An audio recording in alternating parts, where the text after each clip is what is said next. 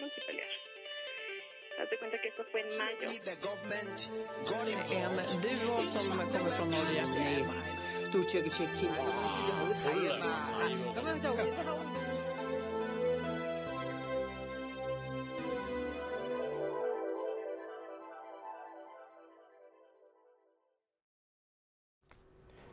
Второе мая 2021 года. В театре театр.док сорвали показ спектакля «Соседи» о событиях в Белоруссии. Вечером в субботу была сорвана премьера спектакля режиссера Сергея Гендилиса «Соседи», посвященного событиям августа 2020 года в Беларуси. Об этом сообщает корреспондент «Радио Свобода». Примерно через полчаса после начала представления в зал вошли сотрудники полиции, прервав актеров и сообщили зрителям, что поступил сигнал о заложенной в помещение бомбе. Все были вынуждены покинуть зал. Актеры продолжили спектакль на улице. Полиция предупредила их зрителей, что они могут быть задержаны. Авторы спектакля, среди которых белорусы и россияне, описывают его так. Вместе с медиапроектом с медиапроектом «Август 2020» мы собрали истории тех, кто пострадал от действий карателей после выборов в Беларуси. Врач, студентка, эмигрант, вернувшийся в эти дни на родину, продюсер, актриса, приемщица грузов на Минском вокзале рассказывают о том, что им пришлось пережить летом 2020 года. В спектакле, созданном в технике Headphone Verbatim, Verbatim, Verbatim в наушниках, мы смотрим на белорусские события глазами их непосредственных участников – Актер слышит в наушниках голос героя и воспроизводит его в реальном времени, что позволяет обеспечить максимальную степень достоверности и передачи речи и интонации донора, в кавычках. А, форма такого спектакля предполагает открытость и постоянное дополнение новыми материалами. А, вообще не знал, что такие независимые студии, как Театр Док, еще существуют, но им остались явно уже последние дни репрессии настигнут и их вскоре обязательно. Уничтожить как личность. О допросах и содержании в СИЗО КГБ героине расследования подготовки госпереворота в Беларуси. Немножечко новостей из соседней тоталитарной страны.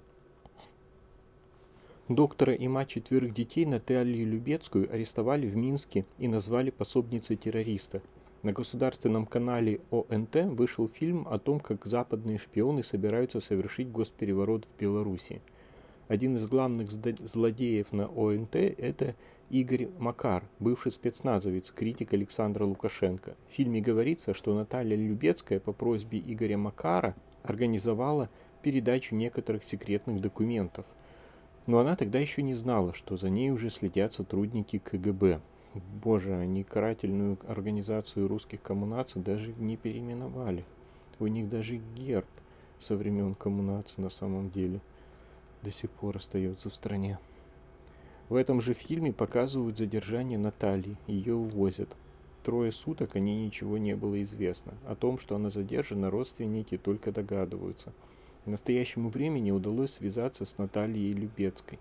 Сейчас женщина находится в одной из европейских стран, в какой именно не говорит, ради безопасности своей и своих четырех детей. Игорь Макар меня просил забрать кое-какие бумаги. Я не знала, что там у них собственно, и он тоже не знал. А забрать откуда, когда? Забрать эти бумаги надо было в Гродно и просто, чтобы они какое-то время побыли у меня. А у кого? Я не знаю, что это за человек. В Минске у меня просто, скажем так, забрали меня, у меня просто, скажем так, забрали, окружили мою машину, забрали меня и посадили в СИЗО КГБ. Объяснили почему, что вообще происходило в СИЗО КГБ. В СИЗО КГБ это значит 31 марта, когда меня забрали. Мне сказали, вы знаете, что именно сегодня Игорь Петрович объявлен террористом, значит на нем уголовное дело по терроризму и по госизмене и вы в этом деле проходите пособником. Вам грозит 7-15 лет. Вы понимаете, что вы своих детей больше никогда не увидите. У меня разорвался телефон, мне звонила моя мама, я говорю, снимите, сними трубку. Снимите трубку, потому что переживают близкие, где я, что со мной. Они сказали, что это не положено. Трое суток не знали мои близкие, где я нахожусь. Потом сказали, а давайте вы посидите. И меня отправили уже в СИЗО. Адвокат ко мне допущен не был. Адвокат был допущен такой местный, только на последнем допросе, который фактически мне абсолютно ничем не помог. На последнем допросе, получается, уже все показания были известны, так сказать, то есть они набирались в условиях полной тишины. Когда я спросила, почему мне не задаются никакие вопросы в присутствии адвоката, адвокат показал, что я бы, э, чтобы я молчала. Я вообще не могу все это вспоминать, если честно. Там даже мне дали этот щит такой, сбитый из досок, положить, чтобы спать, который никуда не помещался абсолютно. То есть у вас там не было как бы своей кровати или наров, или вам специально дали отдельно щит в этой камере. Щит дали, но он никуда по геометрии не становится. Щит большой прямоугольник, камеры там треугольные, маленькие. Короче, просто создают такие условия, где любой человек способен сломаться и подписать все, что скажет. Особенно, когда есть рычаги воздействия на человека. Особенно, когда он не один. Те люди, которые сидят в СИЗО КГБ, это все невиновные люди, поверьте мне. И это люди-герои. Это те, которые сидят за нашу свободу, мучаются в таких условиях. Когда я стала говорить про эти условия, мне сказали, вы знаете, что эти условия все потом и кровью годами тут созданы. Чем вы недовольны? А что за условия там? Там все предусмотрено до мелочей, чтобы у человека страдало психическое, физическое здоровье, и чтобы человека полностью, скажем так, уничтожить как личность. Там места вообще фактически нет. Эта камера 6 метров. А сколько человек? Я была четвертая. И там реально могут выжить только только обнимая друг, а, только объятия друг друга, поддержка. Там кошмар, конечно. Там всех заключенных заставляют выписывать газету «Советская Беларусь». Что? Как такое может быть? Ну ладно. Советская Беларусь но даром она не пропадает. Там они ее мнут, складывают, чтобы хоть как-то мягче было спать. То есть там прям коммунация до сих пор. В принципе, и здесь есть нацистско-коммунистические газеты, коммунация их бесплатно кладут во все ящики. Они ее там мнут, складывают, чтобы хоть как-то мягче было спать, потому что матрасы настолько тонкие, что там мне как медику кажется, что если несколько месяцев полежать хотя бы ночь, на этой кровати могут появиться пролежни.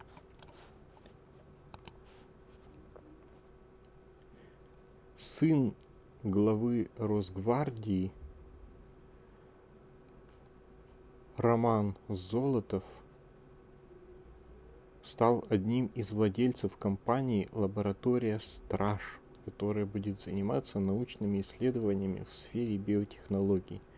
Соответствующую информацию обнаружила обнаружено э, в Spark Interfacts. Фашисты Уркаганы продолжают обеспечивать безбедное будущее для своих детей. Директор Эрмитажа сказал, что у нового закона о просвещении имеется в виду принятые поправки в законы об образовании, вводящие госконтроль за, просветительскую деятель... за просветительской деятельностью, что у этого нового закона о просвещении есть политические цели. Очень интересно, как э, русские люди, даже граждане, как бы любят высказываться о фашизме, который сейчас в России, и о фашистских законах, так как будто бы мы находимся в рамках нормального гражданского демократического общества. И здесь вот проблема у закона. Вот есть в законе о просвещении политические цели. Ну да, надо проблему исправить. Это плохо, что есть политические цели. Ну, то есть фашисты просто приняли закон, где образовательная деятельность контролируется исключительно в целях пропаганды, как у коммунаций в 20 веке. Но вот у, вот у этого закона о просвещении есть политические цели, это плохо. Надо исправлять. Россия запретила въезд главе Европарламента и еще семи европейским чиновникам. Также в санкционном списке оказались руководители прокуратуры Берлина, член французской делегации парламентской ассамблеи Совета Европы, председатель Национального совета Латвии по электронным СМИ, директор Центра государственного языка Латвии, глава языкового департамента Эстонии, глава лаборатории химической, биологической, радиационной и ядерной безопасности исследовательского института тотальной обороны Швеции, зампредседателя Европейской комиссии по вопросам ценностей и транспарентности. Интересно, как они их выбирали. Тех, кого нужно не впускать, чтобы заодно еще и не наблюдали репрессий на остатки гражданского общества – Бюджетников принуждают регистрироваться для онлайн-выборов и голосовать на праймерис Единой России. От бюджетников в регионах требуют зарегистрироваться для участия в праймерис Единой России. Им нужно проголосовать за любого кандидата, пишут открытые медиа. По данным издания, указания поступают учителям, медикам и другим работникам бюджетной сферы. Все делается неофициально и тихо. Проходит э, подходит замдиректора лично каждому учителю и объясняет, что и как нужно сделать. Тех, кто не согласится в этом участвовать, обещают считать неблагонадежными. По словам администрации, таких в школе может быть не больше одного человека. Вся школа, кроме нескольких учителей, уже согласилась, потому что боятся за свои места и не хотят спорить с администрацией, рассказал изданию учитель одной из школ Санкт-Петербурга. Подобные сообщения поступили из Ленинградской, блин, она так до сих пор и называется, Липецкой областей и оккупированного Крыма. Регистрироваться на портале госуслуг и на сайте mos.ru принуждают сотрудников московских больниц Москомспорта, Самбо-70 и оправы, управы округа Хамовники. Им нужно указать данные нескольких близких людей и ответить на вопрос, будут ли они участвовать в электронном голосовании на выборах осенью 2021 года. Начинаются репрессии против людей, которые просто регистрируются на сайтах Навального – или как-то репостят любые посты, содержащие его имя или название этой организации. Сотрудницу Мосгортранса уволили после регистрации на сайте «Свободу Навальному». Мосгортранс расторг, расторг трудовой договор с инженером-технологом Яной Холодовой – зарегистрировавшийся на сайте «Свободу Навальному». Об этом в МБХ Медиа сообщил юрист правозащиты открытки Алена Борисова. Основанием для расторжения трудового договора стало размещение Холодовой в сети аудиозаписи разговора со своим начальником, где он просил ее уволиться по собственному желанию. 22 апреля, на следующий день после акции в поддержку Навального, Холодову вызвали к начальству и потребовали написать заявление об увольнении по собственному желанию. Вот забавно. Когда они увольняют человека, они почему-то требуют всегда писать заявление по собственному желанию. И люди, которые не желают, они как бы пишут, что они желают. По-моему, это абсурд. Но тут какой-то свой русский менталитет. Это произошло после того, как в сеть выложили персональные людей, зарегистрировавшихся на сайте «Свободу Навальному». В списке оказались и персональные данные Холодовой. Начальник заявил ей, что информация об увольнении пришла сверху, в кавычках словосочетание. Росинформмониторинг внес все штабы Навального в перечень экстремистов. Федеральная служба по финансовому мониторингу внесла общественное движение штабы Навального в перечень экстремистов и террористов – Информация об этом опубликована на сайте службы, обновленном 27 апреля. Перечни организаций физических лиц, в отношении которых имеются сведения о причастности к экстремистской деятельности и терроризму. Прокуратура потребовала признать организации Навального экстремистскими 16 апреля, когда оппозиционер держал в колонии голодовку. Не оппозиционер, а гражданин держал в колонии голодовку, а его сторонники готовили большой митинг в его защиту. По утверждениям ведомства, соратники Навального хотят создавать условия для изменения основ конституционного строя, в том числе с использованием сценария цветной революции. Посольство США прекращает выдавать россиянам неиммиграционные визы. Посольство США в Москве объявило о резком сокращении обслуживания россиян с 12 мая. Оно продолжит лишь экстренно обслуживать американцев и предоставлять очень ограниченное количество иммиграционных виз в неотложных случаях. Об этом сообщили в пресс-службе Депмиссии. а оформление неиммиграционных виз для недипломатических поездок будет прекращено. Как пояснили в дипмиссии, решение связано с тем, что 23 апреля Москва уведомила о намерении запретить дипмиссии США в России нанимать иностранных граждан в любом качестве. В связи с этим консульский персонал сокращается на 75%. ФСБ задержала в Москве адвоката Ивана Павлова, представляющего интересы Фонда борьбы с коррупцией в деле об экстремизме. У него проводится обыск. Начались репрессии на адвокатов, которые пытаются защищать гражданское общество. Одновременно ломают дверь IT-специалисту команды 29 Игорю Дорфману. Он перестал отвечать на звонки, добавили команде 29. Обыск также проводится у жены Павлова в Санкт-Петербурге. Адвоката задержали по делу о разглашении данных предварительного расследования, сообщает его коллега-адвокат Евгений Смирнов. А в Красноярске тем временем ОМОН ворвался в Красноярское здание научного центра Сибирского отделения РАН. Информацию об обысках в редакции «Сибирь Реалии» подтвердили в научном центре, отметив, что Зерновая сушилка, из-за которой ОМОН провел спецоперацию, была оплачена и получена. Источник издания утверждает, что оперативные мероприятия проходят в рамках по делу о злоупотреблении должностными полномочиями из-за подписания актов о приеме оборудования для обработки сельхозструктур, которые в итоге не привезли. Ущерб оценивается в 6 миллионов рублей. Почему во время обысков у, могу, у вас могут изъять все что угодно? За несколько лет обыски у активистов и журналистов стали обыденностью. Неожиданное появление людей в форме за порогом ранним утром уже никого не удивляет.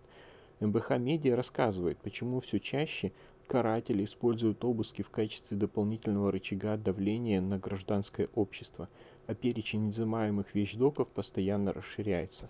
Только за последний месяц обыски прошли в редакции студенческого издания «Докса» и дома у четырех его сотрудников, в квартире главного редактора важных историй Романа Анина, у нескольких координаторов движения «Весна», в офисах региональных штабов Навального и по месту жительства многих координаторов и активистов. Основания для проведения обыска подробно описаны в нескольких статьях Уголовно-процессуального кодекса. Так, согласно 100 82 статье основанием для проведения таких следственных действий могут считаться подозрения, что в каком-либо месте или у какого-либо лица могут находиться оруды, а, а, орудия, оборудование или иные средства совершенно, совершения преступления, включая предметы, документы и ценности. При этом закон уточняет, изъятые вещи должны иметь значение для уголовного дела, в рамках которого проходит обыск.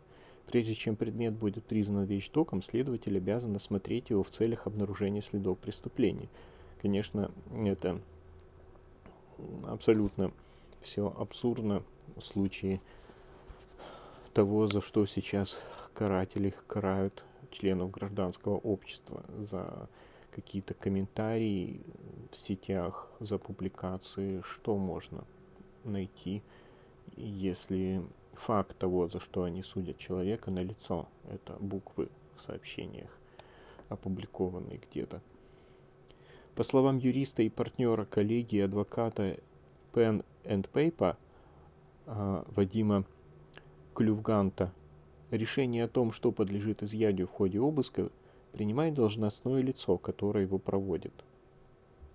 Закон написан в расчете на добросовестное его применение, и в нем невозможно предусмотреть и детально регламентировать все возможные ситуации – на практике же зачастую изымается все подчастую и далеко не только по политическим делам. Это хроническая проблема, усугубляющаяся нежеланием судов вникать в доводы жалоб на повышение полномочий и произвол при обысках.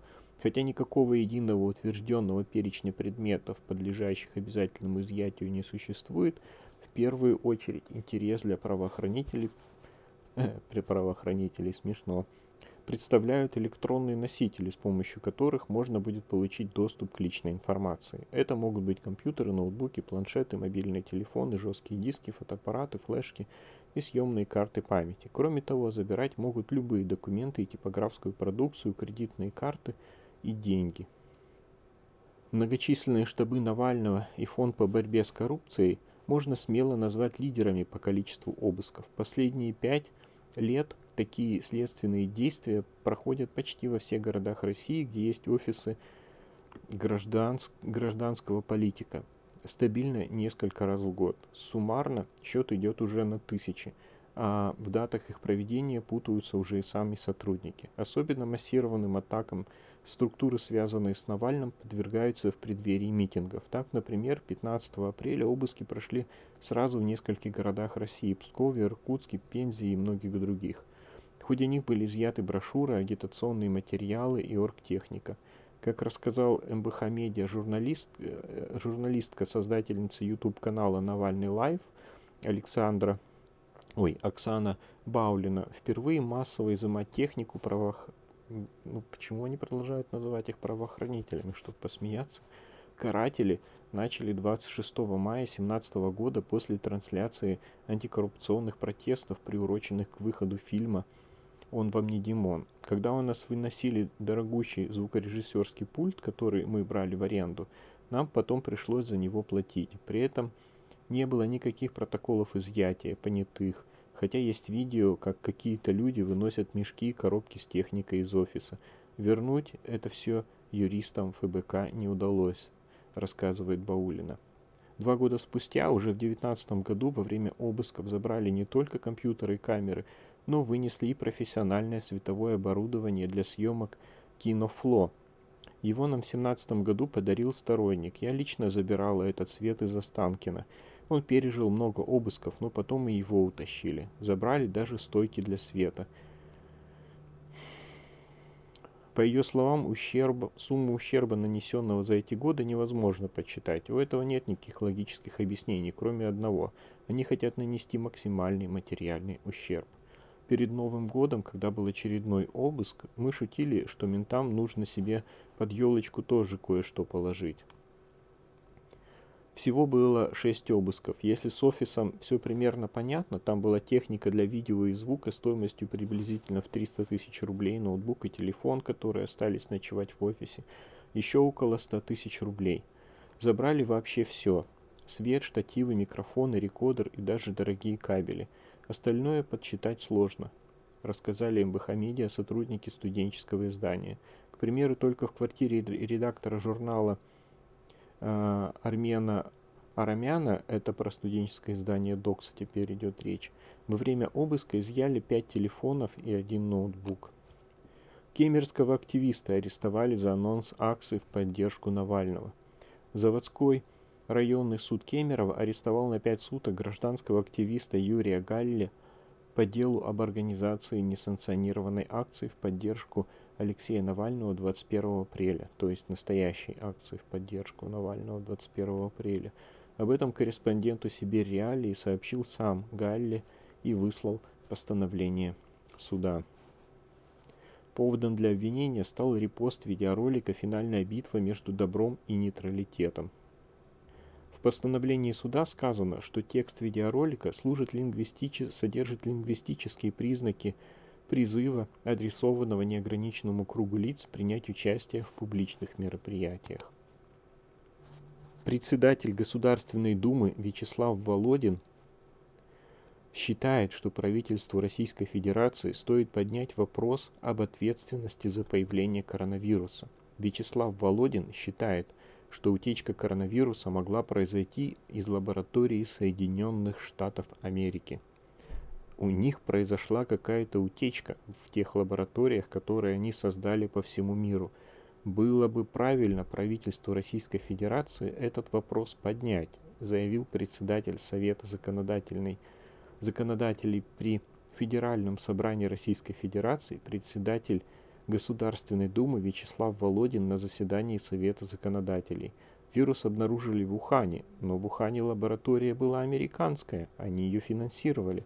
Американские лаборатории по изучению и, возможно, созданию биологического оружия сейчас созданы в Грузии, в странах Восточной Европы. Это надо брать под контроль, заявил Вячеслав Володин. Председатель Государственной Думы также считает, что профильному комитету Государственной Думы по охране здоровья было бы правильно вступить в диалог с ВОЗ. Пусть они начнут изучать, откуда эта зараза появилась. И второе, почему такая дискриминация в отношении нашей вакцины?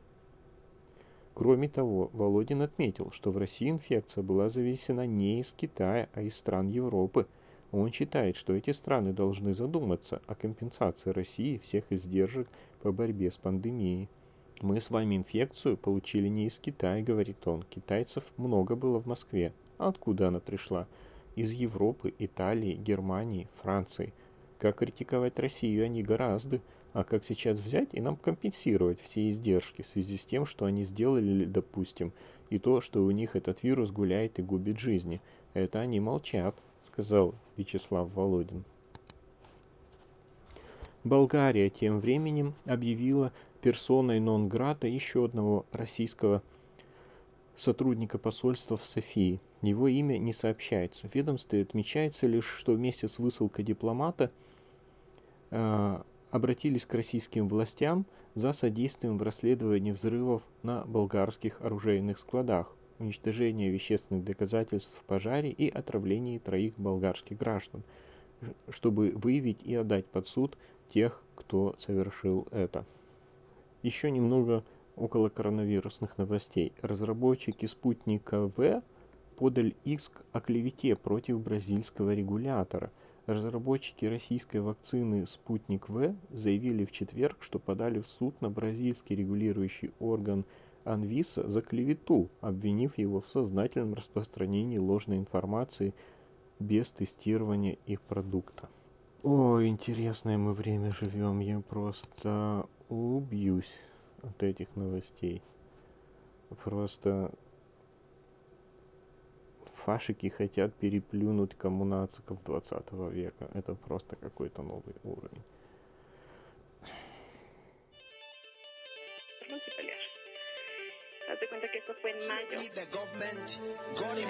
En duo som kommer från Norge,